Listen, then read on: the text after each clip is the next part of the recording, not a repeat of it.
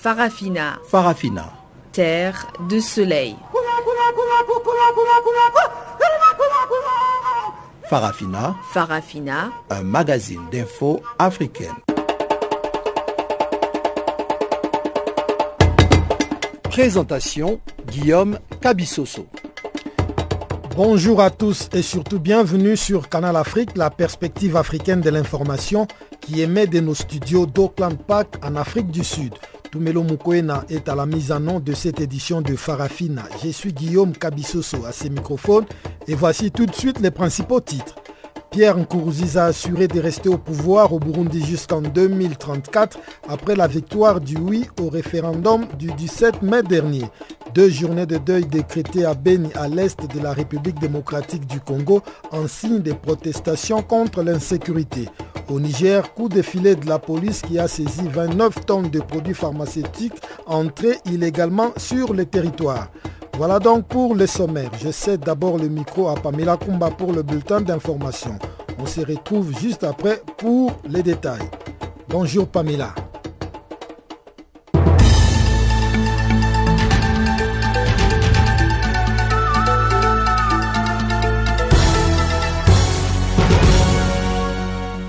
Bonjour Guillaume et bonjour à tous ceux qui nous suivent. Commençons aux Comores. La présidence comorienne a publié ce mardi un communiqué sur l'interrogatoire de l'ancien président Ahmed Abdallah Sambi. Ce dernier a été assigné à domicile quelques jours après avoir foulé le sol comorien. Et selon le communiqué présidentiel, Ahmed Abdallah Sambi fait l'objet d'une enquête de la gendarmerie, de la gendarmerie suite à la publication d'un rapport parlementaire faisant état de détournement de fonds publics. L'ex-président serait rentré au bercail pour se mettre à la disposition de la justice, selon le communiqué qui cite ses propres termes. À cet effet, il a été entendu les 15 et 21 mai dernier. Les autorités comoriennes précisent toutefois que l'ex-président est libre de tout mouvement, il serait plutôt sécurisé en tant qu'ancien président. L'enquête de détournement de fonds n'est pour l'heure qu'à sa phase d'investigation. L'issue de cette étape déterminera si l'ancien président Ahmed Abdallah Sambi doit être mis en examen ou pas. La Guinée a un premier ministre en la personne d'Ibrahima Kassori Fofana. Il a été nommé par décret présidentiel dans la nuit de lundi à mardi. Plus de 48 heures après avoir fusionné son parti avec le RPG Arc-en-Ciel au pouvoir, Ibrahima Kassori Fofana a été récompensé. Les réactions n'ont pas tardé à pleuvoir ce mardi, à l'instar de celle de Selou Diallo, le chef de file de l'opposition. Il reconnaît que le dirigeant du défunt parti Guinée pour tous a de l'expérience et de la capacité pour gérer une équipe gouvernementale, mais il sera jugé aux actes en sachant bien qu'il ne peut pas mener une autre politique que celle d'Alpha Condé, a ajouté le chef de file de l'opposition guinéenne. Candidat malheureux au présidentiel de 2010 et 2015, sous la bannière de son parti Guinée pour tous, Ibrahima Kassori Fofana a eu un brillant cursus scolaire et administratif. Il a été élu député à l'Assemblée nationale en 2013, puis rappelé par le président Alpha Condé après des relations conflictuelles.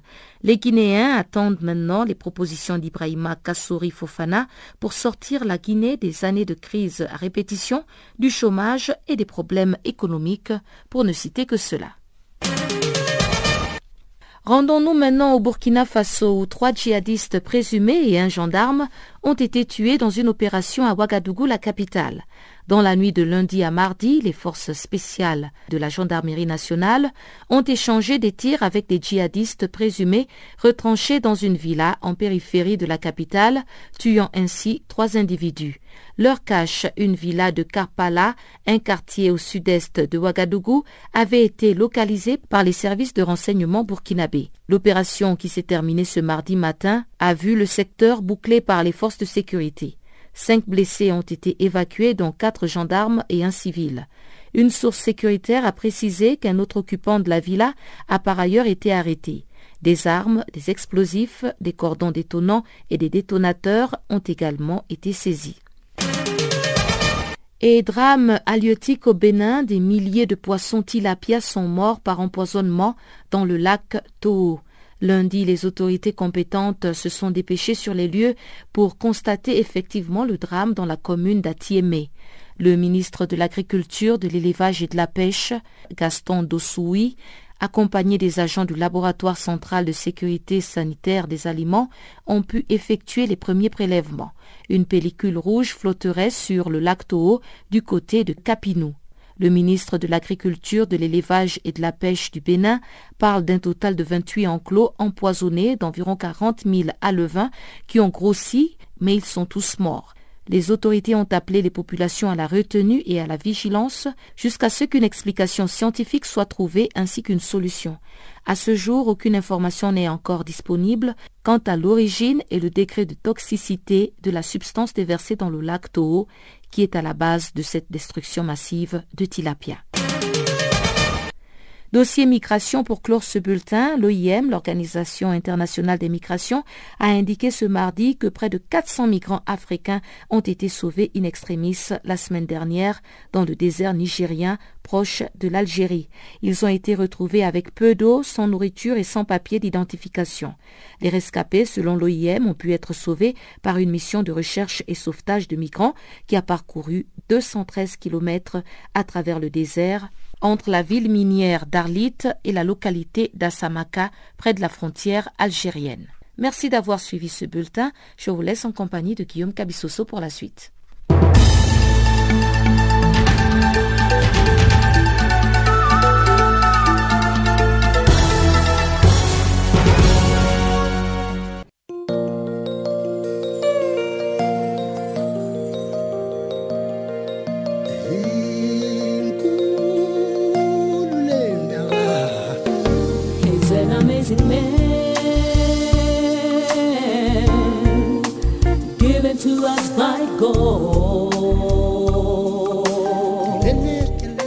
Channel Africa. Écrivez-nous sur notre page Facebook Channel Africa. Faites-nous des tweets French Farafina ou bien Channel Africa 1.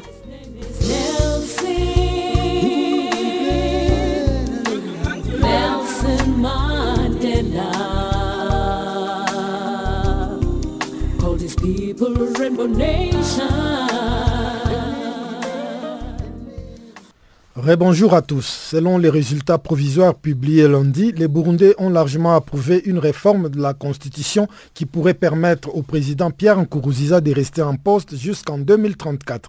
Selon le président de la CENI, la Commission électorale nationale indépendante, le oui l'a emporté avec 73,2% de voix contre 19,3% pour le non, 3,3% à l'abstention et 4,1% pour le bulletin nul. La participation s'élève à 96,4%. Ces résultats avaient été par avance dénoncés par la coalition d'indépendants Amizero Barundi, menée par le principal opposant à l'intérieur du pays, Agaton Rwassa. Son porte-parole, Tatien Sibomana, est au micro de Canal Afrique. Comme vous l'avez euh, déjà constaté, la coalition indépendants à Nigeria Barundi a déjà rendu publique une déclaration euh, selon laquelle, euh, suite aux irrégularités qui ont entouré ce référendum, nous n'allons pas reconnaître les résultats tels que proclamés par la CENI. Les motivations sont plusieurs, mais je peux vous en citer quelques-unes. D'abord, depuis euh, l'annonce de ce projet d'organiser un référendum, il a été installé en climat de terreur dont les auteurs essentiels sont euh, euh, les jeunes affiliés au parti au, pouvoir, appelés les Imbonerakure. Des gens ont été euh, malmenés, soi-disant qu'ils enseignent le nom. D'autres ont été tabassés, tandis que d'autres gisent toujours en prison sous le prétexte fallacieux qu'ils avaient enseigné pour le nom. Ça, c'est au niveau euh, euh, justement de l'annonce. Pendant la campagne, le ton a, été monté d'un cran parce que euh, il y a eu beaucoup de gens qui ont été malmenés parce qu'ils avaient participé à nos meetings de campagne et d'autres ont été emprisonnés jusqu'aujourd'hui. Le jour du référendum, d'abord la veille, il y a eu des intimidations à l'encontre de nos mandataires pour les empêcher de se rendre sur les bureaux de vote le jour du référendum. Ce qui avait brisé la peur, et qui avaient osé se rendre sur les bureaux de vote, ils ont été euh, soit arrêtés en cours de chemin, soit interdits d'accès au bureau de vote, jusqu'à ce que euh, soient emprisonnés plusieurs mandataires de notre coalition euh, Amiseria Barundi. Quand il s'agissait de euh, vérifier le décompte des voix, même ceux qui avaient, euh, qui étaient parvenus à, à entrer dans les bureaux de vote, ils ont été sommés de sortir. Et, c'est cela qui a justifié le bourrage systématique, parce que nous avons des informations comme quoi il y avait des fiches déjà votées euh, préalablement et, au niveau du parti au pouvoir et qui ont été euh, versées dans les urnes euh, en l'absence de nos mandataires et au niveau des, des CECI et CEPI. Bien d'autres preuves abondent pour dire que nous n'allons pas reconnaître ces résultats. C'est pourquoi, en définitive, nous allons saisir la Cour constitutionnelle pour invalider ce référendum, même si nous ne faisons pas d'illusion euh, que la Cour constitutionnelle, tout comme la CENI, euh, travaille pour le pouvoir, euh, non pas en toute indépendance. Justement, même si vous ne faites pas d'illusion sur la décision qui va provenir de la Cour suprême ou de la Cour constitutionnelle, c'est justement ça l'accusation dont vous faites l'objet de la part d'autres opposants qui disent que vous jouez là le jeu du pouvoir. Je ne crois pas que ceux qui le disent savent ce qu'ils veulent. Nous, euh, nous avons euh, voulu prouver trois choses. D'abord, nous avons voulu prouver que contrairement à ce que le pouvoir et le parti au pouvoir répand, euh, ce n'est pas euh, de la volonté du peuple qui a initié ce processus de référendum euh, portant finalement euh, remise en cause de l'accord d'Arusha et de la Constitution qui en est issue. Et cela, nous l'avons démontré lors de nos meetings parce que euh, malgré la terreur, les Burundais euh, se sont levés comme un seul homme pour dire qu'ils sont contre la remise en, cause de l'accord d'Arusha. Ça, c'était le premier objectif. Deuxième objectif, il fallait, il fallait justement aider le peuple burundais à vaincre la peur qui les animait depuis 2015 jusqu'à aujourd'hui. Et, et là encore, nous y sommes parvenus. Est-ce que Agathon Rwasa, qui fait partie des institutions de la République, va-t-il euh, dire non jusqu'au bout, c'est-à-dire euh, démissionner par exemple de son poste actuel? Vous savez, monsieur le journaliste, euh, la, la, la question de démission, comme celle d'entrer dans les institutions, euh, est une question euh, qui dépend de plusieurs facteurs. Alors, si réellement euh, la démission peut faire avancer les choses positivement, je pense qu'il n'y manquera pas. Mais s'il faut euh, démissionner pour que les choses restent en l'état ou s'aggravent de plus belle, je ne crois pas que ce soit euh, la meilleure solution. La société civile de Beni, à l'est de la République démocratique du Congo, a décrété deux jours de deuil pour protester contre l'insécurité et enterrer les 11 personnes tuées par le présumé rebelle de l'ADF Nalou dans la nuit de dimanche à lundi. Gisèle Kaimbani est notre collaboratrice à Goma. Les personnes assassinées la nuit de dimanche à lundi viennent d'être enterrées ce mardi en territoire de Beni au Nord Kivu. Pour compatir avec cette population, la société civile avec certaines autorités locales ont décrété deux jours, lundi 21 et mardi 22 mai 2018, journée de deuil en protestation contre l'insécurité. Louis Saliboko, activiste de la société civile dans la région de Oicha, précise que des cultes d'action de grâce ont été organisés.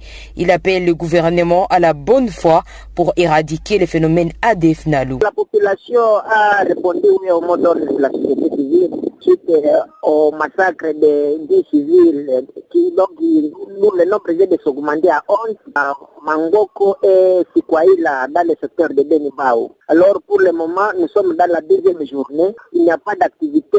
Nous avons vu toutes les boutiques fermées, même les écoles. les écoliers élèves ne se sont pas dirigés à l'école pour poursuivre les, les, cours. La plupart de la population est allée dans des églises pour prier Dieu de ramener ou de restaurer la paix dans cette partie du territoire de Ben. Nous n'avons pas espoir pour le moment parce que nous connaissons ceux qui sont censés nous amener la paix. Ce sont les autorités, c'est le gouvernement. Je ne sais pas si le gouvernement, qu'est-ce qu'elle est en train de passer pour restaurer la paix dans cette euh, partie du territoire Ben, surtout son autorité. Alors, c'est la volonté des autorités. Une fois les autorités ont une bonne volonté, la paix régnera dans ce secteur de Benibao. Nous, nous pensons que le gouvernement doit fournir des moyens nécessaires pour mettre vraiment à la fin cette guerre qui est en train de nous de, de coûter la vie de plusieurs civils. Nous pensons que le gouvernement doit fournir des moyens, c'est tous les moyens, parce que nous avons des militaires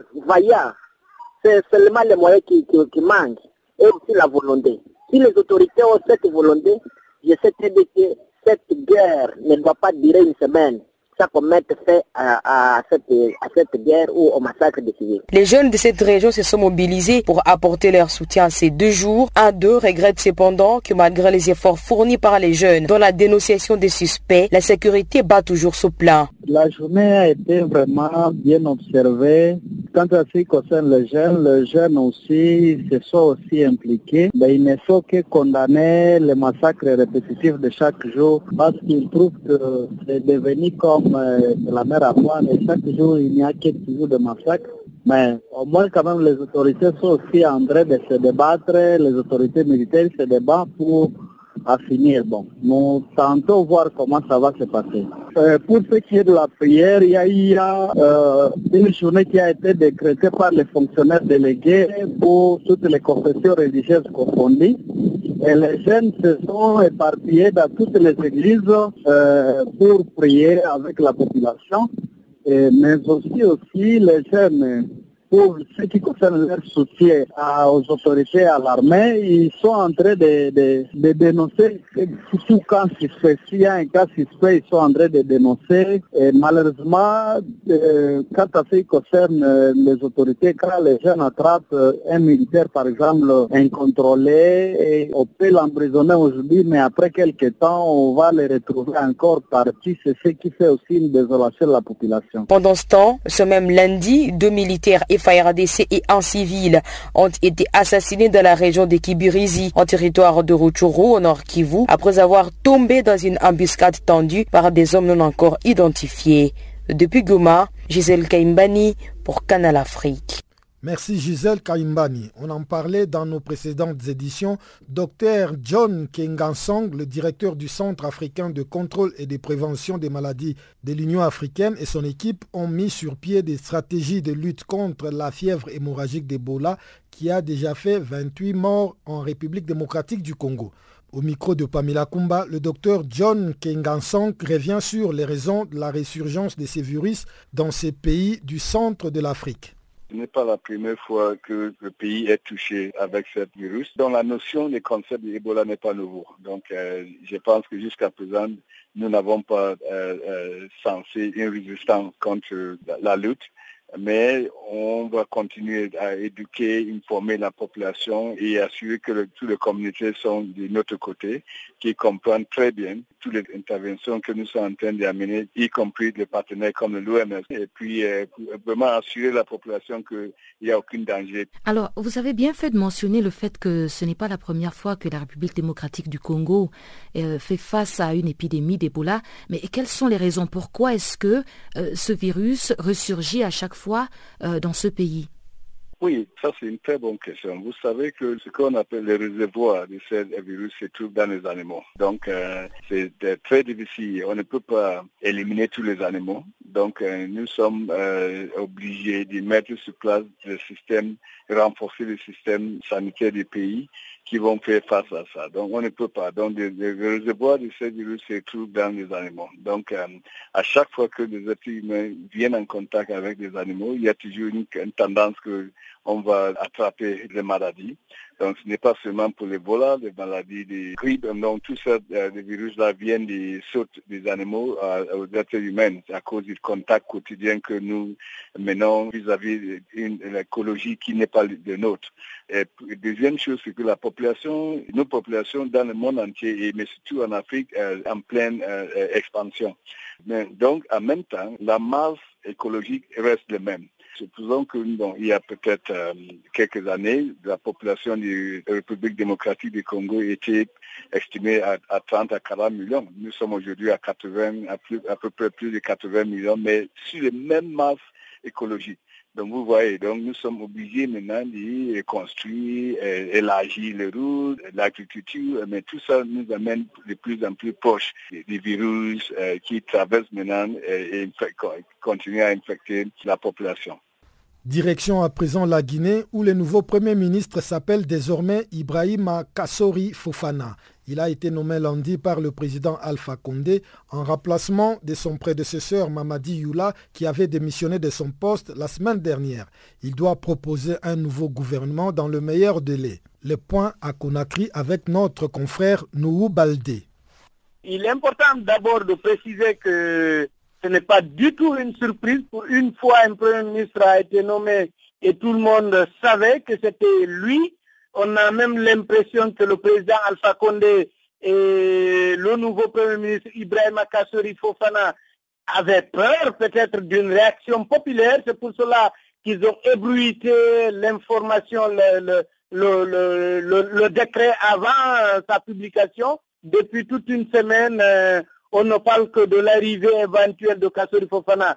À la primature, euh, lui-même a pris son parti, le GPT, pour le fondre au RPG euh, arc-en-ciel. Il faut savoir que le GPT euh, était candidat à une seule élection présidentielle en 2010 et il avait récolté euh, seulement 0,66%. Donc, Kasseri a été rejeté, sa proposition a été rejetée par le parti présidentiel, le RPG Arc-en-Ciel, et Alpha Condé lui a demandé alors d'aller adhérer puisqu'il y a, y a un article euh, dans le statut du RPG Arc-en-Ciel qui dit qu'un adhérent, quelqu'un qui arrive aujourd'hui, a le même droit que le fondateur. donc il n'y a pas de différence entre les militants et les responsables. Dès qu'on adhère, on a, les mêmes prérogatives. Donc il est arrivé, euh, mais aujourd'hui le débat euh, dans la cité depuis quelques jours, puisqu'on a parlé de lui depuis quelques jours, il euh, y a de l'inquiétude pour ceux qui craignent euh, un éventuel troisième mandat du président Alpha Condé. On pense que Kassori Fofana n'est pas du tout un Premier ministre de développement, mais que c'est un Premier ministre politique et qui risque euh, peut-être d'engager le pays à une modification de la constitution guinéenne. Nous, Baldé, est-ce que cette nomination est une des conséquences de résultats des élections municipales tenues en février dernier en Guinée? Ça n'a aucun lien. Déjà, le, nouveau Premier ministre était lié au président euh, depuis 2014, euh, quand il a été nommé à la présidence de la République. Mais après cela, en 2015, il a été le le, le, le, président de, euh, de, le directeur de la de campagne du candidat Alpha Condé en 2015. Donc, euh, euh, ils étaient déjà ensemble dans la mouvance présidentielle. les élections locales n'ont toujours pas, le, le contentieux n'a toujours pas été évacué.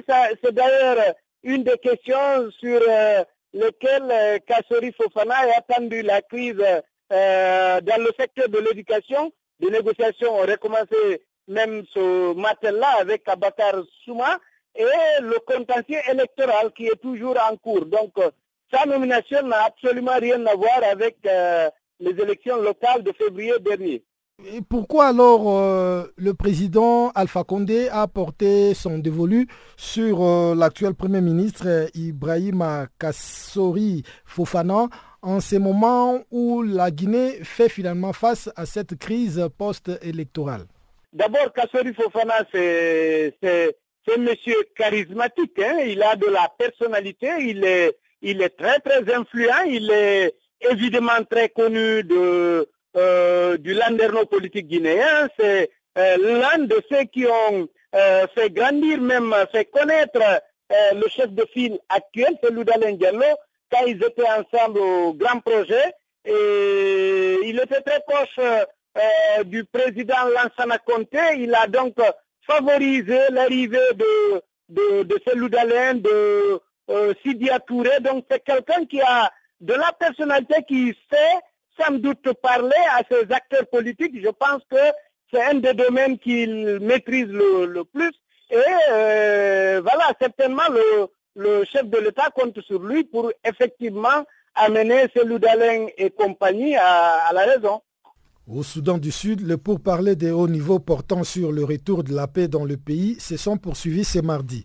Au dire des observateurs, peu de progrès ont été enregistrés en matière de gouvernance et de partage du pouvoir entre les Soudans du Sud et l'autorité intergouvernementale pour le développement. Les discussions se tiennent à Addis Abeba en présence des chefs religieux, des représentants de l'opposition et du gouvernement. C'est un compte rendu de Pamela Kumba. Depuis pratiquement une semaine, les représentants du gouvernement, ceux de 28 partis politiques et de la société civile du Soudan du Sud, siègent à Addis Abeba sous l'égide de l'organisation régionale IGAD pour tenter de relancer l'accord de paix. S'ils y parviennent, le pays, sujet à une guerre civile depuis cinq ans, connaîtra enfin la paix et la crise humanitaire pourra être résolue. Certains critiques affirment que les belligérants du conflit sud-soudanais jouent les prolongations alors qu'ils avaient jusqu'à lundi soir pour trouver un accord ou risquer des sanctions de l'Union africaine. Les discussions n'évoluent pas. Les protagonistes se sont seulement accordés sur un seul point sur dix au cœur du conflit. Il s'agit notamment du cantonnement des combattants sur le terrain sans tenir compte de leur appartenance à l'armée régulière ou aux différents groupes armés. Le porte-parole du gouvernement sud-soudanais, Michael McWay, a déclaré que les documents devraient être signés et paraffés ce mardi. Il a ajouté que les parties belligérantes étaient également d'accord sur l'unification des forces. Cependant, le calendrier du processus n'a pas encore été convenu. Selon le ministre, aucun progrès n'a été réalisé en ce qui concerne les ratios de partage du pouvoir et la structure gouvernementale qui sont essentiels dans les pourparlers. Les partis ont également convenu de respecter l'accord de cessation des hostilités signé en décembre de l'année dernière. Le porte-parole de l'opposition armée, L'âme Paul Gabriel a pour sa part donné une version légèrement différente de ce qui s'est passé lors des pourparlers à Addis Abeba, insistant sur le fait que l'intégration des forces n'a pas totalement été acceptée, du moins sans condition. Les points clés tels que le volet politique et le partage du pouvoir sont pour le moment donc toujours sur la table de négociation. Le porte-parole du gouvernement, Michael McQuay, se dit toutefois confiant des progrès qui ont déjà été faits. Mais selon plusieurs partis d'opposition, dont le SPLM de l'ex-vice-président Rick Machar, il n'y a pas de réelle volonté politique. Les positions des uns et des autres sont trop éloignées. Il faut rappeler que lundi, les délégués au pourparler de paix du Soudan du Sud ont tenu une séance plénière pour écouter les rapports des sous-comités sur la sécurité et la gouvernance. Les deux rapports ont été présentés par des chefs religieux aux médiateurs de l'IGAD, aux partenaires régionaux et internationaux qui supervisent les pourparlers sud-soudanais. Les sous-comités sur la gouvernance et la sécurité ont préparé ces rapports qui définissent donc des accords sur le principe du cantonnement et un engagement renouvelé des belligérants à l'accord de cessez-le-feu.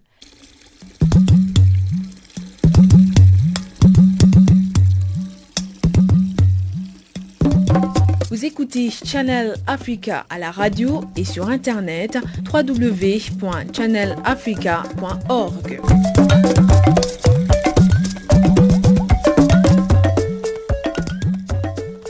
Pour ceux qui viennent de se joindre à nous, je rappelle que vous êtes à l'écoute de Farafina, le magazine des actualités africaines en langue française sur Canal Afrique. Je vous propose à présent le bulletin économique de ce magazine présenté par Chanceline Louraquois.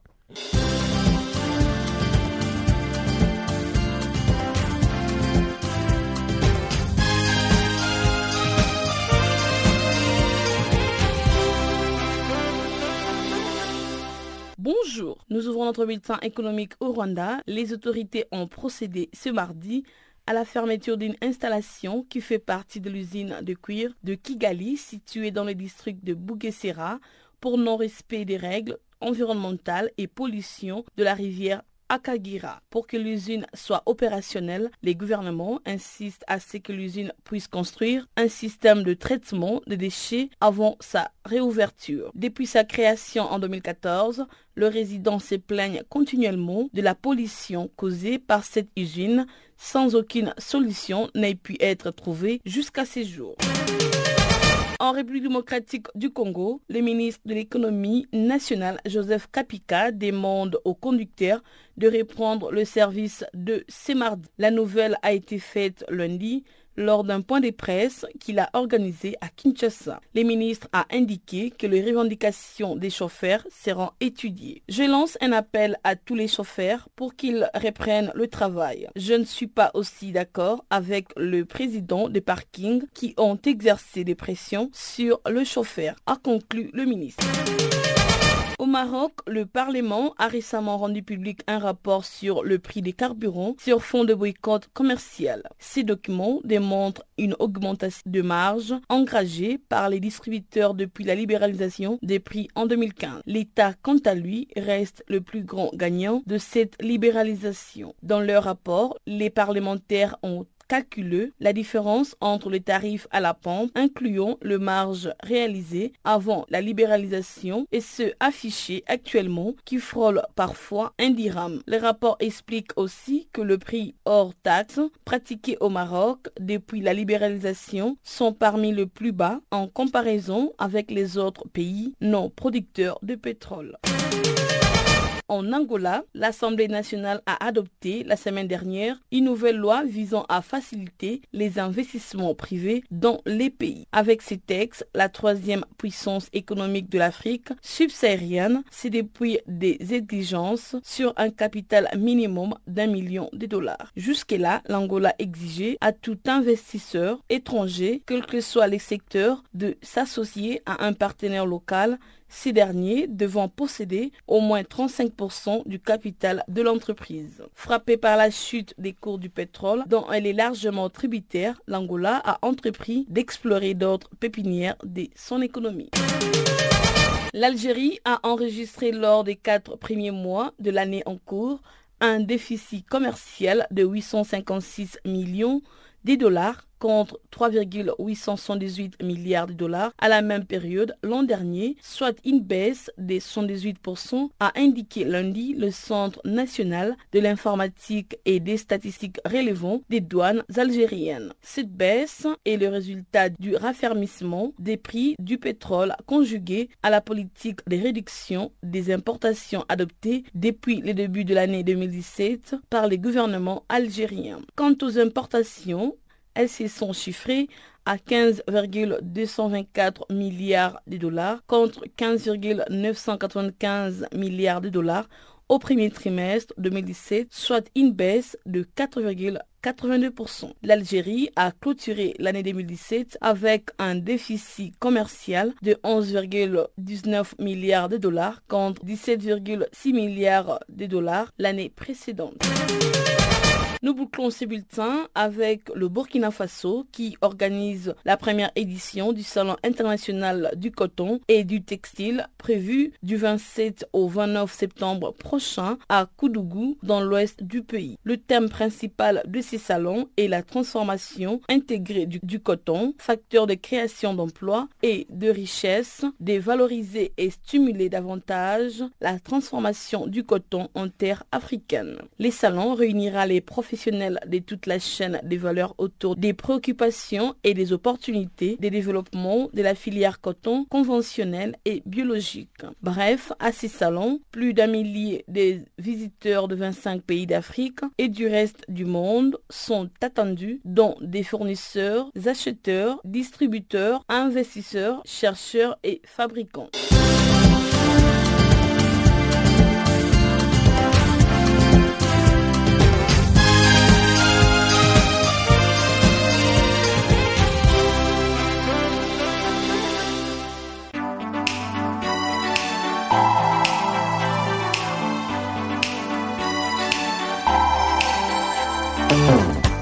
Si vous ratez les points chauds de l'actualité cette semaine, si vous ratez les points chauds de l'actualité cette semaine,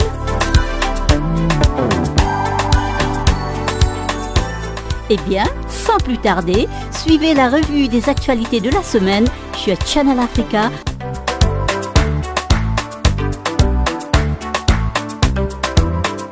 Retrouvez le podcast sur nos sites internet www.channelafrica.co.za.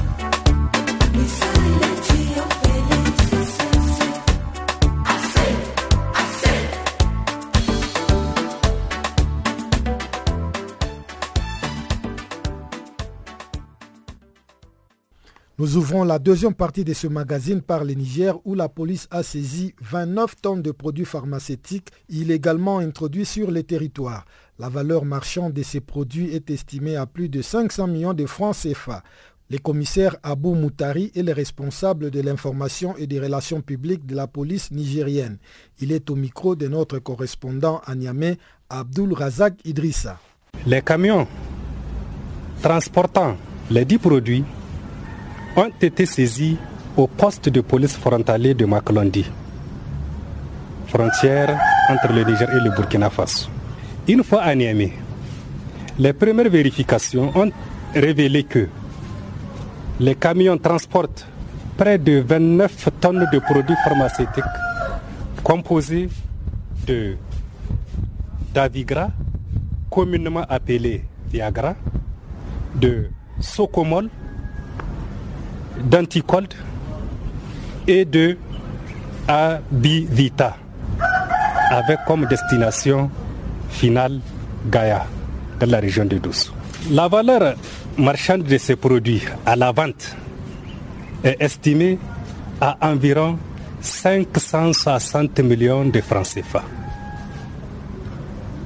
Poursuivant les investigations et afin de s'assurer de la régularité des produits, l'Octritis a demandé l'expertise du ministère de la Santé publique. De cette expertise, il ressort que la commercialisation du socomol est autorisée au Niger. Mais il faut une autorisation préalable conformément à la législation en vigueur au Niger. C'est ce qui a manqué pour ce cas précis. Quant aux trois autres produits, c'est de la pure contrefaçon. Ils ne présentent aucune information sur les fabricants, encore moins sur la provenance. Pour l'instant, dans le cadre de l'enquête, trois personnes sont gardées à vue pour nécessité d'enquête. Au Zimbabwe, une commission du Parlement a de nouveau convoqué lundi l'ancien président Robert Mugabe au sujet de la disparition des milliards de dollars de revenus tirés de la vente de diamants. La commission a déjà interrogé plusieurs anciens ministres et responsables des forces de l'ordre sur leurs activités dans la mine de Marange. Parmi elles, le ministre des Affaires intérieures, l'ancien ministre de la Sécurité d'État ou encore l'ex-ministre des Finances Ignatius Chombo. C'est un condensé de Chanceline Lourakwa.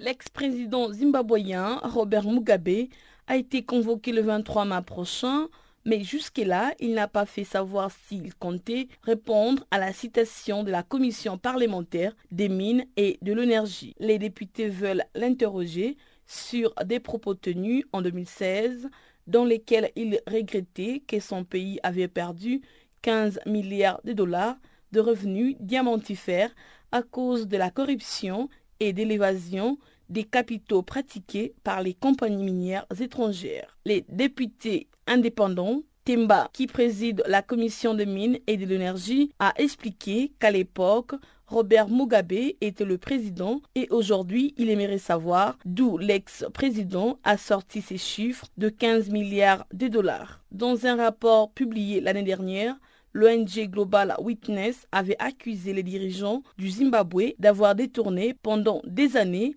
les profits tirés de l'exploitation du diamant pour financer la répression de leurs adversaires politiques. Selon Global Witness, les services secrets zimbabwéens ont ainsi détenu discrètement une partie du capital d'une entreprise qui extrait des diamants dans la mine de Marang Est. Les Zimbabwe n'ont jamais publié des statistiques jugées crédibles de ces activités diamantifères qui ont débuté en 2006.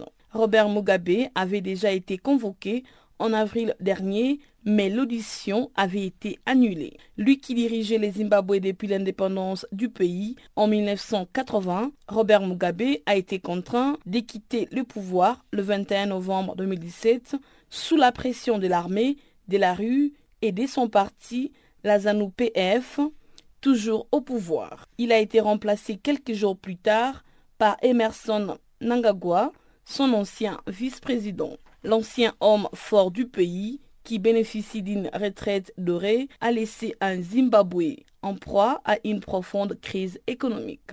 Il existe des différents types d'émigration selon Elise Loum Daoundungue, née Loumsei, député tchadien.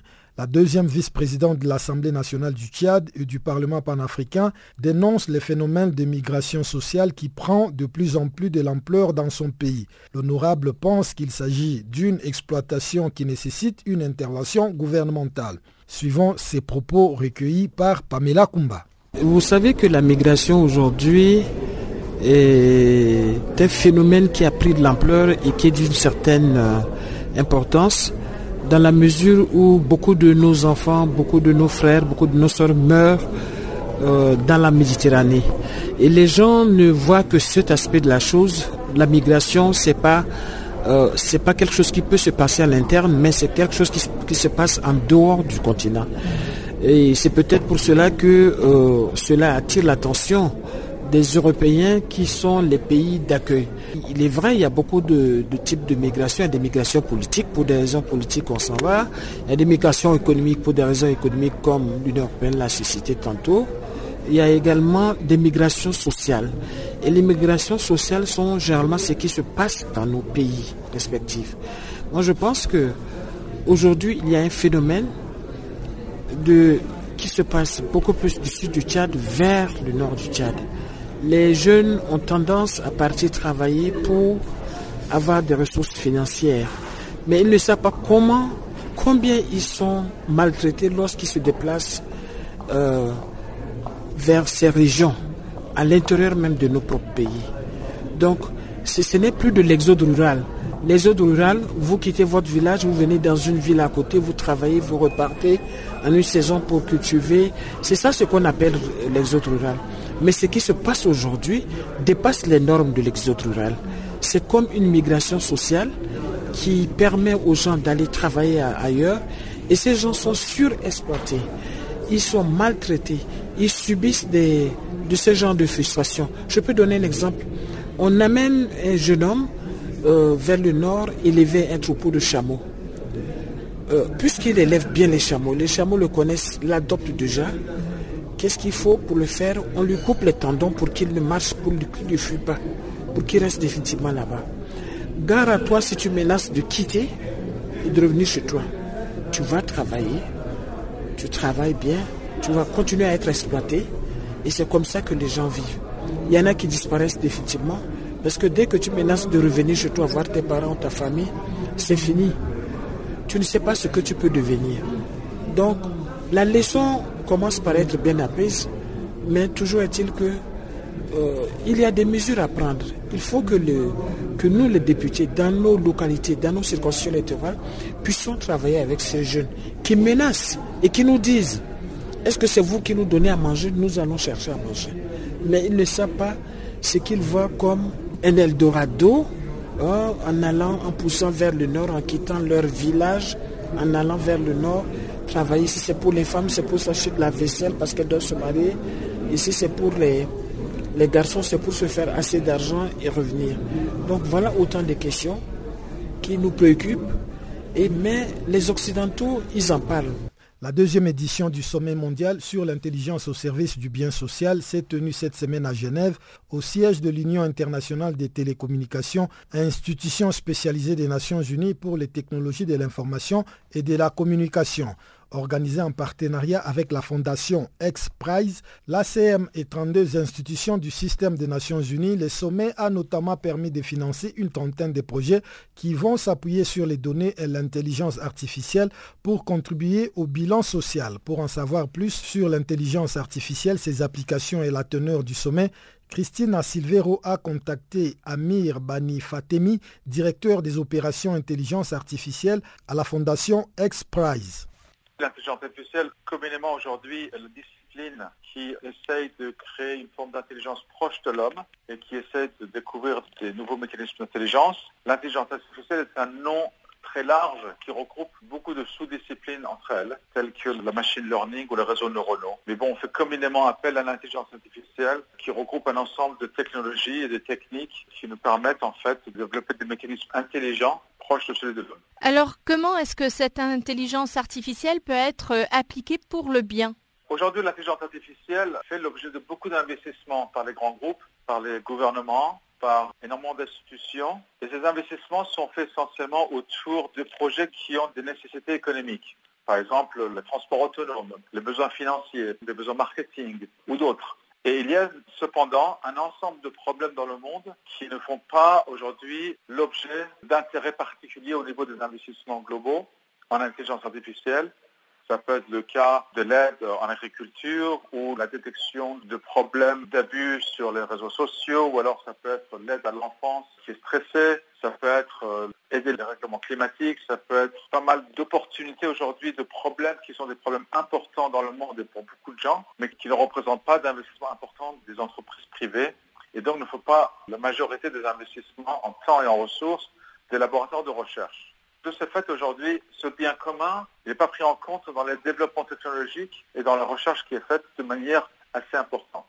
Alors justement, est-ce que vous pouvez nous donner quelques exemples concrets? Vous parlez euh, d'aide à, l'enfance euh, stressée, vous parlez euh, de divers domaines. Est-ce que vous avez des exemples concrets d'application de ces technologies et de leur apport? Oui, par exemple, on peut observer aujourd'hui, grâce à l'imagerie satellitaire et l'analyse de l'imagerie satellitaire par réseau neuronaux ou par apprentissage de machines, à détecter des zones de pauvreté ou des zones de violence ou des zones d'abus simplement par l'observation d'images.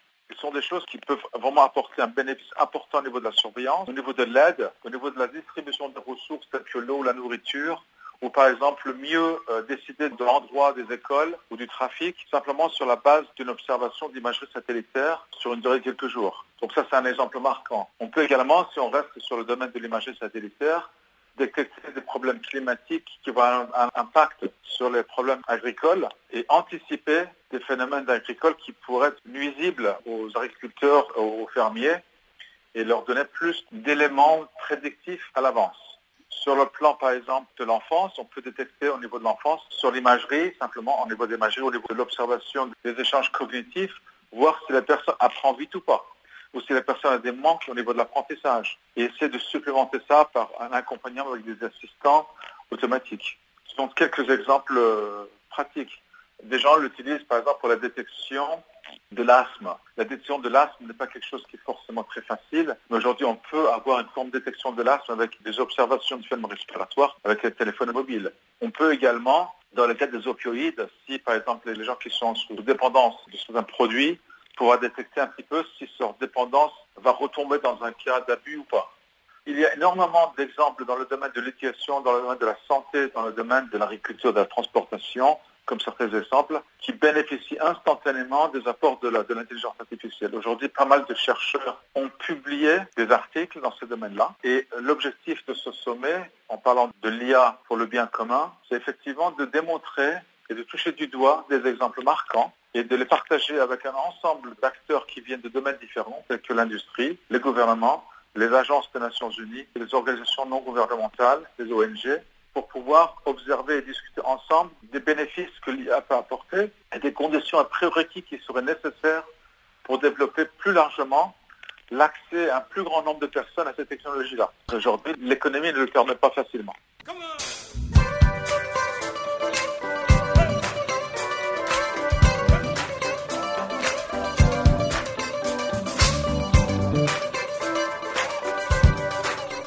Farafina, votre rendez-vous hebdomadaire sur Channel Africa, la radio panafricaine. Farafina, votre programme des actualités en langue française sur Channel Africa.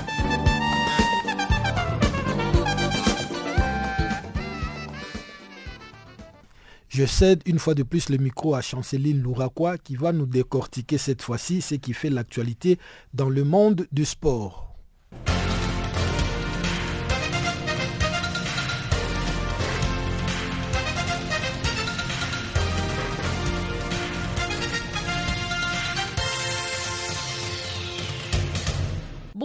Au Sénégal, les Lions de la Teranga débutent leur stage ce mardi dans le cadre de leur préparation pour les mondiales 2018. Ils sont au total 23 joueurs convoqués par le sélectionneur Aliou Cissé pour le stage de préparation du mondial 2018. Les séances d'entraînement de l'équipe nationale se tiennent à Sali, à 70 km de Dakar. Rappelons que l'équipe du Sénégal prendra part à la Coupe du Monde 2018 prévue du 14 juin au 15 juillet prochain. C'est ce mardi que s'achève la deuxième journée de la phase de groupe de la Ligue des champions de la CAF. La confrontation entre Guinéens et Sud-Africains aura donc lieu ce mardi à Conakry. Oroya affronte Mamelody Sandon dans le groupe C. Enjeu de cette rencontre, la possibilité pour Oroya, qui compte 3 points, de prendre la première place du groupe en cas de victoire. De leur côté, les WAC dirigent les débats à l'heure actuelle avec 4 points. Sandon compte une unité et l'Astogopor est dernier avec 0 points. Par ailleurs, le club de Victor Vunga est toujours privé du Burkinabé Bassirou Ouedraogo, blessé, mais va retrouver son capitaine Ibrahima Sanko, initialement écarté pour indiscipline. Afin de préparer les éliminatoires de la Coupe d'Afrique des Nations 2019, la Centrafrique va affronter le Niger le 27 mai prochain, puis l'Ouganda le 30 mai à l'occasion d'un tournoi international à trois équipes organisées à Niamey au Niger. En prévision de ces échéances, les sélectionneurs de fauves du bas Ubangi, Raoul Savoy, a dévoilé une liste de 23 joueurs dans laquelle nous retrouvons 11 éléments issus du championnat local. Alors que Geoffrey Lembe et Amos Yuga manquent à l'appel, le jeune attaquant de Troy, Rodrigue Hagen, est en revanche appelé pour la première fois. À noter aussi la présence des cadres éloges Inza Yamissi et Hilaire Momi. La Fédération algérienne de football a annoncé lundi que le technicien Rabat Madjer vient d'être déchargé de son poste des sélectionnaires des locaux. Une décision qui a été prise suite à une réunion entre le président de la Fédération algérienne de football, Kiredine Zetchi, et le sélectionneur national Rabat Madjer. Il a été décidé d'un commun accord de décharger le staff technique national de la sélection A des locaux. Cette décision a été prise à l'approche des compétitions afin de permettre au staff technique national de se concentrer exclusivement sur les éliminatoires de la Coupe d'Afrique des Nations 2019 qui reprendront au mois de septembre prochain. En deux matchs, sous les ordres de Madjer, le Fennec locaux ont surclassé le Rwanda par 4 buts à 1 avant de perdre récemment contre l'Arabie Saoudite par 0 but à 2. En Guinée, le sélectionneur Paul Put a retenu lundi une liste de 23 joueurs pour un stage à El Jadida au Maroc qui débutera mercredi 23 mai au 31 mai prochain. Dans cette liste, plusieurs binationaux font leur apparition, entre autres les défenseurs de Strasbourg, Eners Seka, le gardien Ali Keita et Ibrahima Kone, mais aussi les désormais ex-international sédois Pakonate, latéral gauche de la Sapal et renfort intéressant. Alors qu'il a récemment opté pour le Sili, Nazim Sangaré est quant à lui forfait, tout comme Las Bangoura. Autre absent, les Napolitains Amadou Diawara, qui a pourtant enfin dit oui à la Guinée en NBA grâce à un LeBron James une nouvelle fois inspiré, Cleveland a battu Boston lundi pour égaliser dans la finale de la conférence Est. Un deuxième succès consécutif avant de retourner à Boston pour le match 5 prévu le mercredi soir au TD Garden. Le final de conférence Est vont donc désormais se jouer au meilleur de trois matchs. Pour accéder au final NBA, le Cavalier devront devenir la 20e équipe sur 300 à revenir d'un début à 0 en en play-off et la première équipe à battre, le Celtic, alors que ces derniers avaient pris l'avantage par 2 buts à 0 dans une série au meilleur de 7 matchs.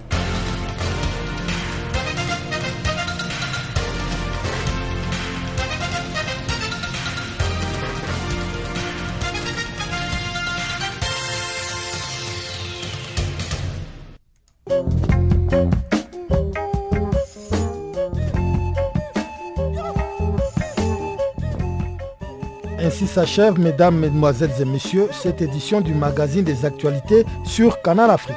Avec vous, c'était Guillaume Kabissoso. La mise en onde était assurée par Ibrahim Ravelino.